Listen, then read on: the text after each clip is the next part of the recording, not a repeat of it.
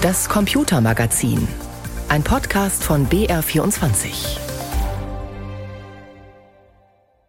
Willkommen zum Computermagazin, in dem uns heute die Frage beschäftigt, wo sind die Grenzen von künstlicher Intelligenz und wo sollte man sie setzen? Wo braucht es etwa Regulierung durch die Politik? Kann KI beim Trauern helfen und sind selbstfahrende Autos vielleicht doch keine so gute Idee? Außerdem Weihnachten im Smart Home. Wer zum gar nicht mehr so weit entfernten Fest neue Anschaffungen plant, um sein Zuhause digital aufzumöbeln, für den haben wir ein paar sachdienliche Hinweise. Ich bin Oliver Buschek, schön, dass Sie dabei sind. Bletchley Park, das ist ein Landsitz 70 Kilometer nordwestlich von London, wo britischen Kryptoanalytikern und vor allem auch Analytikerinnen im Zweiten Weltkrieg Historisches gelungen ist. Sie brachen die Verschlüsselung der deutschen Wehrmacht, zum Beispiel der legendären Maschine Enigma, ein wichtiger Schritt zum Sieg über die Nazis. Nun sollte Bletchley Park wieder zum historischen Schauplatz werden, denn zum ersten Mal haben sich dort auf Einladung der britischen Regierung Vertreter von 28 Staaten getroffen, um über die Risiken zu beraten, die von künstlicher Intelligenz ausgehen. Über die Ergebnisse berichtet Imke Köhler. Großbritanniens Premier Sunak gab sich auf der Abschlusspressekonferenz des KI-Sicherheitsgipfels in Bletchley Park sehr nüchtern, dürfte als Gastgeber innerlich aber gejubelt haben.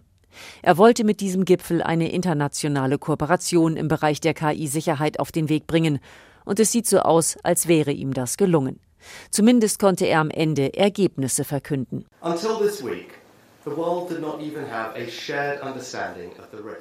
Bis zu dieser Woche hatte die Welt nicht einmal ein gemeinsames Verständnis von den Risiken, sagte Sunak, der auf dem Gipfel einen Konsens darüber erzielen wollte, worin die Risiken bestehen. Aus Sicht der britischen Regierung ist das mit einem Kommuniqué gelungen, das von allen Teilnehmerstaaten des Gipfels unterzeichnet wurde. Darin erkennen die knapp 30 Staaten an, dass KI ein potenziell katastrophales Risiko darstellt und erklären sich bereit, beim Thema KI-Sicherheit zusammenzuarbeiten. Auch China hat dieser Deklaration zugestimmt. Ein weiteres Ergebnis des Gipfels dürfte den Premier besonders freuen, denn es scheint auf seinen Vorschlag zurückzugehen. Sunak hat sich für ein Expertengremium ausgesprochen, das jährliche Berichte zum Forschungs- und Entwicklungsstand der KI vorlegt. Die gesamte internationale Gemeinschaft hat zugestimmt. Diese Idee ist inspiriert vom Weltklimarat, der ins Leben gerufen wurde, um auf internationaler Ebene einen wissenschaftlichen Konsens zu erzielen. Mit der Unterstützung des UN-Generalsekretärs hat jedes Land versprochen, Experten zu ernennen.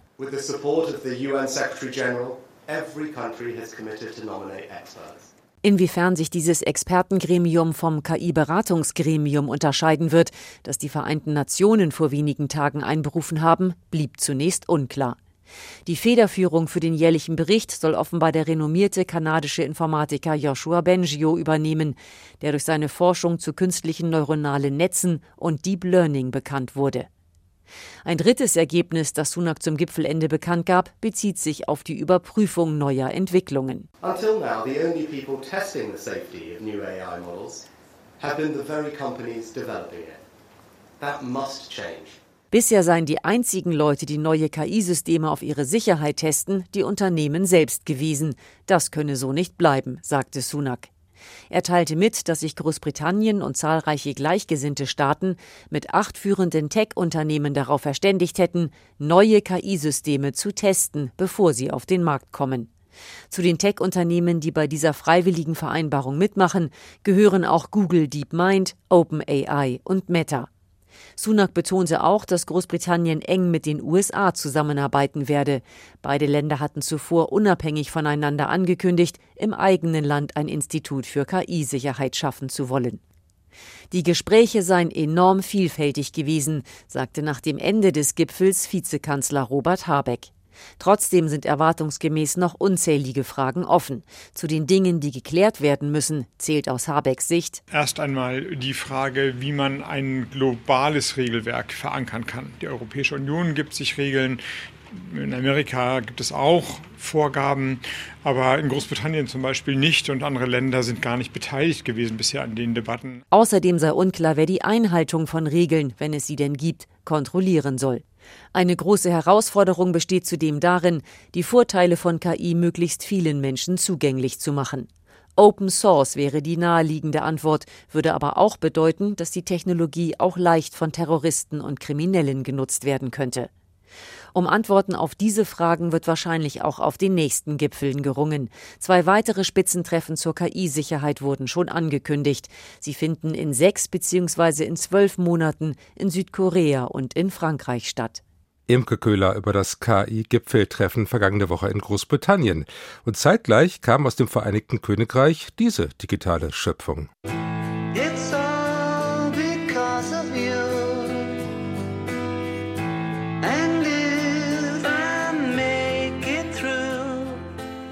Now and Then. Ein allerletzter Beatles-Song, tatsächlich erst jetzt erschienen im November 2023. Möglich geworden durch eine KI, die alte Aufnahmen der verstorbenen Beatles John Lennon und George Harrison so aufbereitet hat, dass es klingt, als hätten sie diesen Song zusammen mit Paul McCartney und Ringo Starr neu eingespielt. Und das ist nicht das einzige Beispiel dafür, wie KI Tote scheinbar wieder zum Leben erweckt, denn so wie Beatles-Fans sich freuen, hier noch einmal längst verstorbene Stars zu hören, so hilft es womöglich Hinterbliebenen, noch einmal mit dem dahingeschiedenen Vater oder Großvater zu sprechen. Um genau dieses dieses Thema geht es auch in der neuesten Folge des KI-Podcasts der ARD. Mit dabei ist mein Kollege Fritz Espenlaub, der zu mir ins Studio gekommen ist. Fritz, wie habe ich mir das genau vorzustellen? Wie kann KI beim Trauern helfen? Also Hintergrund ist, dass KI gerade Menschen immer ähnlicher wird. Also sie wird immer besser darin, uns Menschen zu imitieren. Zum Beispiel die Stimme, das lässt sich mittlerweile sehr, sehr authentisch, ja, künstlich generieren.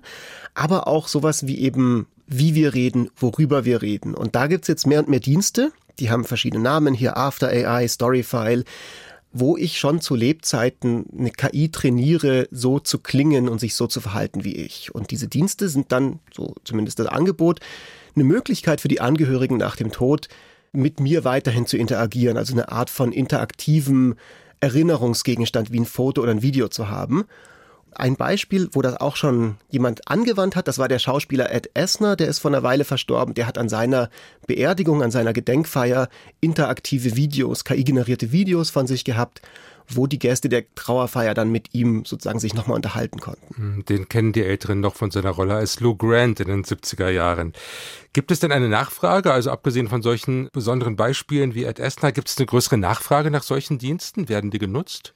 Ja, davon ist schon auszugehen. Also es gibt Berechnungen, dass der sogenannte Death Tech Market, also alles, was mit Technologie rund um Trauer, rund um Sterben zu tun hat, sehr, sehr groß ist. Der wird auf 128 Milliarden Euro geschätzt. Das Wort muss man sich doch mal auf der Zunge zergehen lassen. Death Tech Market ist der Fachbegriff dafür. Ja, ja Todestechnologien, wenn man das direkt wörtlich übersetzen möchte. Und das Ganze hat nicht erst mit KI angefangen. Also vor ein paar Jahren gab es zum Beispiel eine TV-Doku in Südkorea, wo eine Mutter ihrer Tochter, die relativ plötzlich verstorben war, in der virtuellen Realität, also mit so einem Headset, wieder begegnet ist. Also man kann quasi mit einem Verstorbenen widersprechen. Das ist ja für viele auch ein bisschen befremdlich und vermutlich auch verbunden mit moralischen oder gar rechtlichen Bedenken. Wie sieht das aus? Also auf einer rechtlichen Ebene ist da noch ganz viel im Unklaren gerade. Also insbesondere was sowas wie Stimmenklonen angeht, weil das nicht per se zum Beispiel vom Urheberrecht geschützt ist auf dieselbe Art und Weise wie tatsächliche Inhalte. Das ist dann eher relevant für jetzt vielleicht sowas wie den Beatles-Song oder den neuen Pumuckl-Film mit Hans Clarins Stimme. Im privaten Umfeld ist es dann natürlich nochmal die Frage, ob man das überhaupt möchte, weil wir haben ja schon die sehr starke Intuition, dass man die Toten auch ruhen lassen soll. Wir haben ganz viel Gesetze, die sich auch mit Totenwürde und Totenruhe befassen. Und da denke ich, hängt es dann eben sehr viel davon ab, ob man das Gefühl hat, die verstorbene Person ist einverstanden damit so würde ich das aus meiner eigenen Erfahrung auch sehen. Mein Vater ist verstorben vor einem Jahr und jetzt die Vorstellung, so eine KI zu haben, die ihn so ein bisschen wieder zurückbringt, die ist sehr befremdlich für mich. Gleichzeitig kann ich aber schon auch nachvollziehen, dass es diese Momente gibt, wo man vielleicht gerne nochmal, ja, dieses Gefühl der Nähe hätte, wo man nochmal eine Frage stellen will und dass da sowas für manche Leute dann auch ein gutes Mittel sein kann oder auch die Vorstellung selber sowas seinen Angehörigen zu hinterlassen, das will ich jetzt auch nicht per se ablehnen. Andererseits die Frage, trauern heißt ja immer auch Abschied nehmen, also sich eben darauf einstellen, dass da jemand, den man unter Umständen sehr geliebt hat, vorher nicht mehr da ist. Das könnte ja durch diese Präsenz eines Abbildes eigentlich auch eher erschwert werden? Also kann KI auch schaden beim Trauern?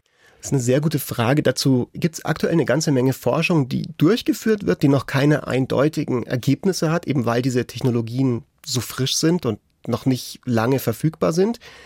Aber es deutet zumindest einiges darauf hin, wenn man sich mit verschiedenen Psychologen zu dem Thema unterhält, dass eben zumindest die Gefahr besteht, dass dadurch, dass man eben diese Illusion davon hat, dass die Person noch tatsächlich da ist, also man sich dieser Illusion hingeben kann, ein Gespräch zu führen, möglicherweise auch das Abschied nehmen und die Akzeptanz von dem endgültigen des Verlusts vielleicht auch ein bisschen behindert werden könnte. Einschätzungen von Fritz Espenlaub, der sich für den KI-Podcast der ARD, den es überall da gibt, wo es Podcasts gibt, mit dem Thema Trauer und KI beschäftigt hat. Fritz, vielen Dank. Vielen Dank, Oliver. KI lässt also womöglich bald immer mehr Tote wieder auferstehen, in dicken Anführungszeichen selbstverständlich. Andererseits sollte man von KI, dieser schwer gehypten Technologie, vielleicht auch nicht zu viel erwarten. Das zeigen Nachrichten aus Kalifornien. Das selbstfahrende Auto schien ja eigentlich schon eine ausgemachte Sache, und wer etwa in den Straßen von San Francisco seine Augen aufhielt, der konnte da dieses Jahr schon fahrerlose Taxis im regulären Verkehr ausmachen. Doch nun haben die Behörden einem der Anbieter die Fahrerlaubnis wieder entzogen. Wir erleben also Robotaxikunden und Fußgänger im Moment diese autonomen Autos in Kalifornien. Andreas Hein berichtet aus Los Angeles. Fast lautlos, aber auf jeden Fall fahrerlos. So nähert sich der weiße Elektro-SUV. Ein großer Parkplatz an der Strandpromenade, Dave aus Santa Monica hat sich hierhin chauffieren lassen. Das ist super. Ich bin gerade mal eine Viertelstunde damit rumgefahren. Wirklich cool. Uh, Kein Fahrer und die Leute starren es ganz schön an. Dave ist als Testkunde unterwegs. Der Anbieter Waymo, eine Google-Tochter, lässt seine Fahrzeuge schon seit Monaten probeweise durch die Stadt fahren. Jetzt endlich dürfen auch Leute mitfahren, in der Testphase sogar kostenlos. Wie bei jedem anderen Fahrdienst läuft das über Smartphone. Ja, das äh, geht über eine App. Da tippst du dann rein, wo es hingehen soll.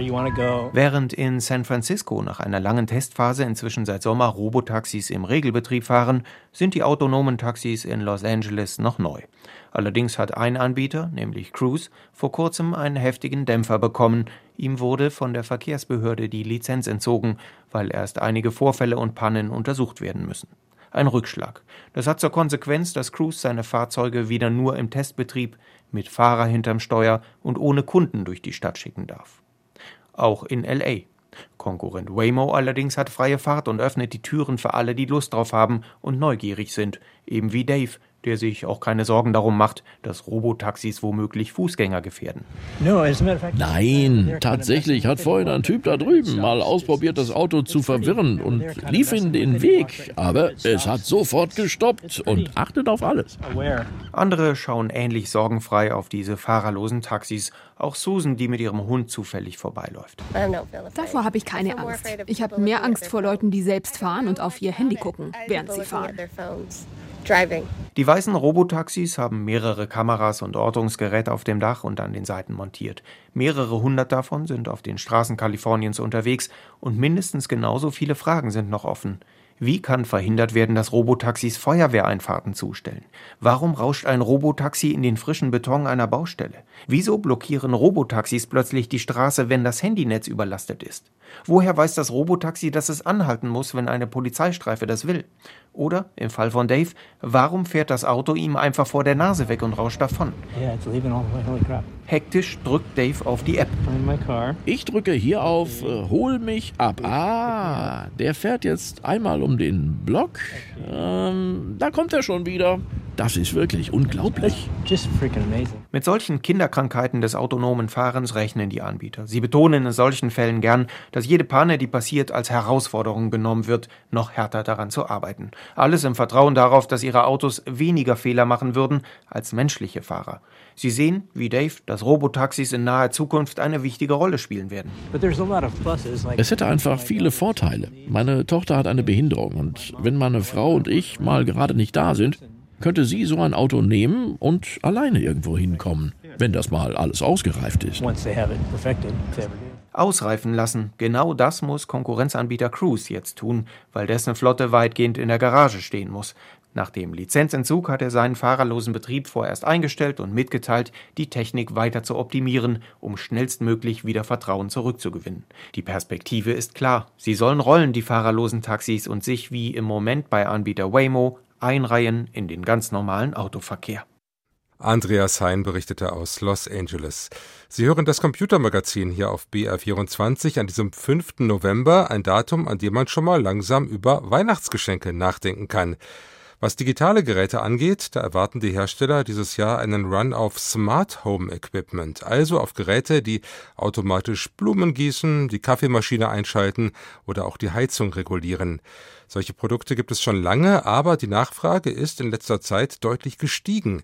Das mag zu tun haben mit einem neuen Standard namens Matter, der Smart Home Geräte herstellerübergreifend miteinander verbindet, aber auch damit, dass sich per Smart Home auch der Energieverbrauch eines Haushalts senken lässt.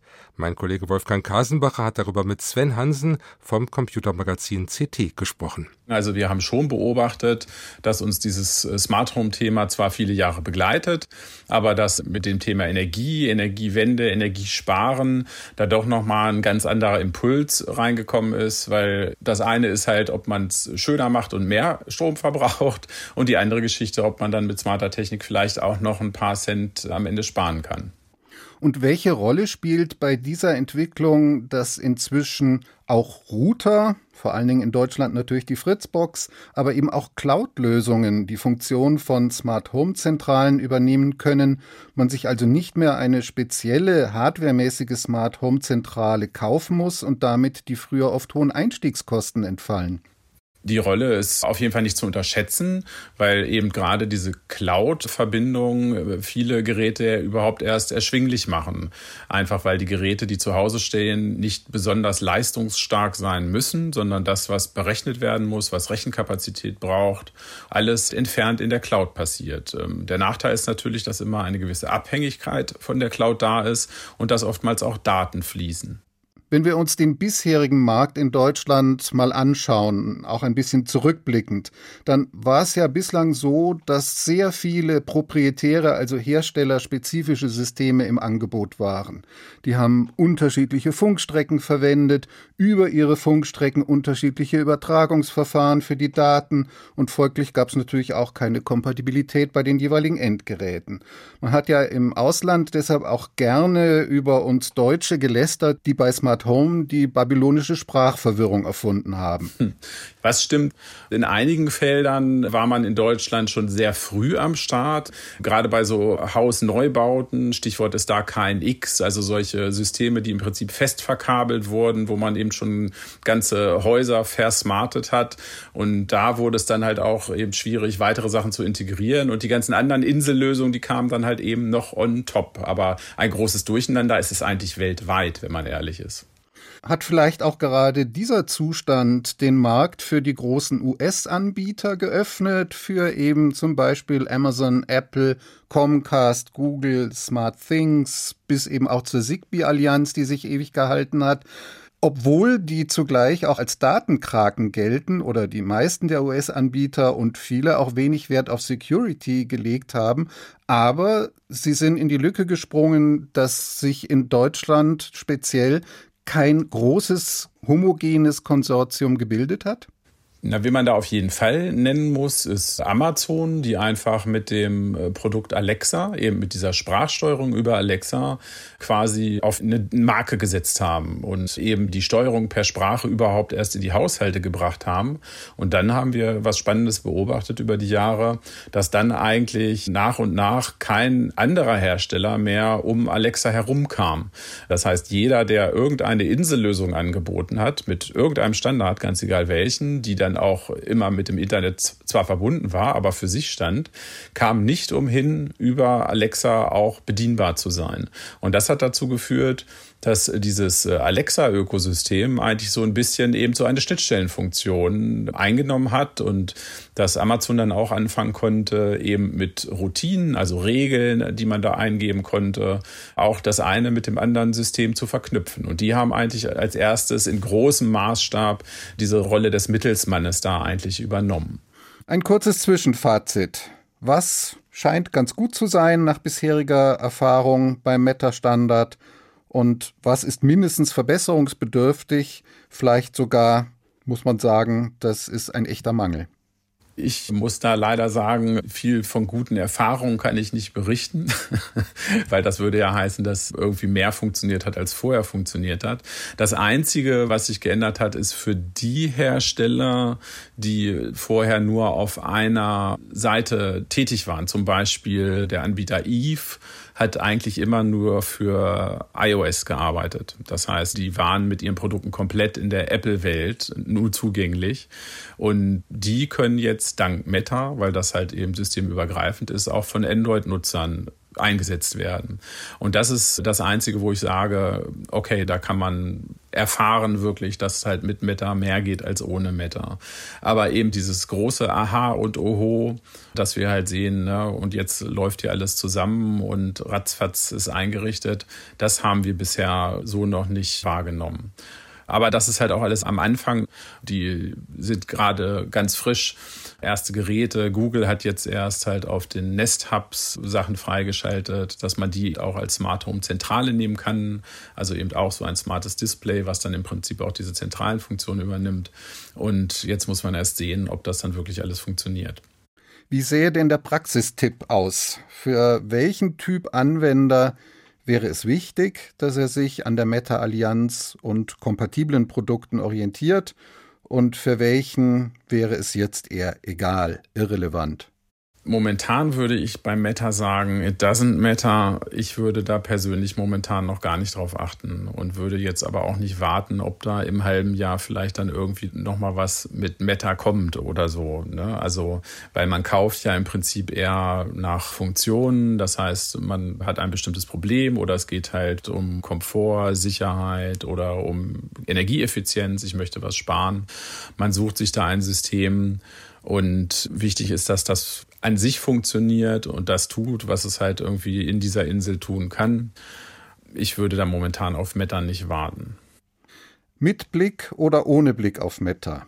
Wenn nette Menschen sich selbst oder ihren netten Bekannten zu Weihnachten Komponenten für eine erste kleine, kompakte Smart Home Installation schenken möchten. Was sollte man denen raten? Worauf sollten diese vor allen Dingen achten? Na, wahrscheinlich würden sie dann mit einem Starter-Set aus dem Laden gehen. Achten würde ich gerade, wenn ich es verschenke, ruhig darauf, dass es halt eben ein renommierterer Hersteller ist, wie Philips bei den Lichtsystemen oder halt auch die AVM-Komponenten, die natürlich auf die Fritzboxen 100% abgestimmt sind. Gerade weil, wenn Leute neu einsteigen in die Thematik, ist es natürlich besonders wichtig, dass man nicht gleich mit einer Frustrationserfahrung anfängt. Und deshalb würde ich sagen, ist so diese gesicherte Inselfunktionalität und eben, dass die Sachen halt wirklich funktionieren, wenn sie aus der Verpackung kommen, ist da wichtiger als diese langfristige Perspektive, ob das dann halt irgendwie Meta unterstützt und in fünf Jahren vielleicht noch mit was anderem zusammenspielen wird. Fragen von Wolfgang Kasenbacher an Sven Hansen, Redakteur beim Computermagazin CT. Wenn Sie das Thema näher interessiert, eine Langfassung dieses Gesprächs mit vielen weiteren Aspekten finden Sie unter br24.de Computermagazin. Und das ist auch die Adresse, wo Sie uns als Podcast abonnieren können, falls Sie es noch nicht getan haben. Das war das Computermagazin für heute. Im Studio war Oliver Buschek.